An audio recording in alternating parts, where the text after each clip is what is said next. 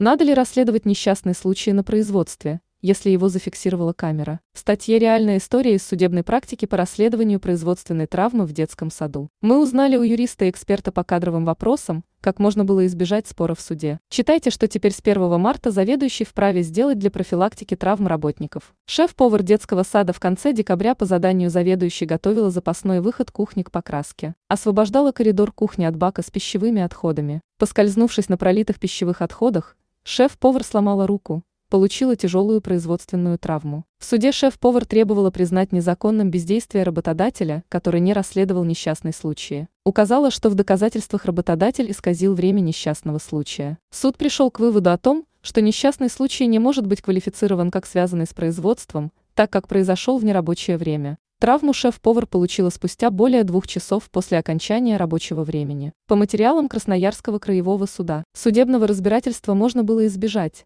если бы на пищеблоке висела видеокамера. Она могла зафиксировать время, когда работник получил травму, и сократить время на расследование происшествия. Новые требования к охране труда разрешают вести видеозапись производственных процессов. Комментирует Екатерина Бородина, юрист-эксперт системы образования. Вести дистанционное наблюдение за ходом работ, Новое право работодателя в сфере охраны труда. Такое наблюдение может освободить от плановых мероприятий в рамках государственного контроля. Еще системы видео и аудионаблюдения можно использовать, чтобы взаимодействовать с инспекциями труда. Для этого предоставьте проверяющим дистанционный доступ к наблюдению за безопасным производством работ. Если примете решение вести дистанционный контроль, уведомите об этом работников. Утвердите локальный акт, например, положение о видеонаблюдении на рабочих местах. Пример такого положения смотрите в конце статьи. Ознакомьте с ним всех подчиненных. Обязательное условие – соблюдать право работников на неприкосновенность частной жизни. Камера может фиксировать только деятельность, связанную с выполнением трудовых функций.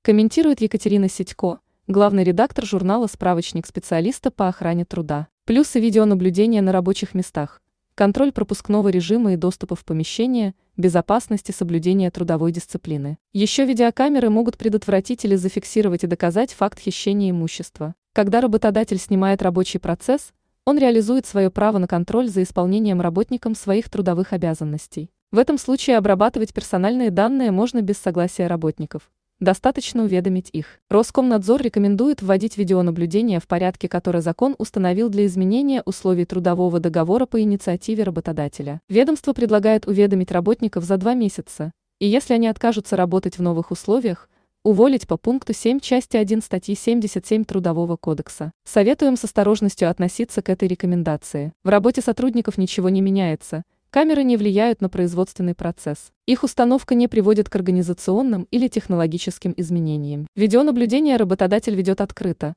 а процесс связан с трудовой деятельностью работника. Если кадровики уволят работника из-за отказа работать под камерами, увольнение признают незаконным. Установите информационные таблички или указатели о том, что в этом помещении ведется видеонаблюдение. Разместите таблички на комфортной для глаз высоте, чтобы их легко было прочитать. Текст надписи на табличках может быть таким – Внимание! В помещении ведется видеонаблюдение. Его можно заменить на графическое уведомление.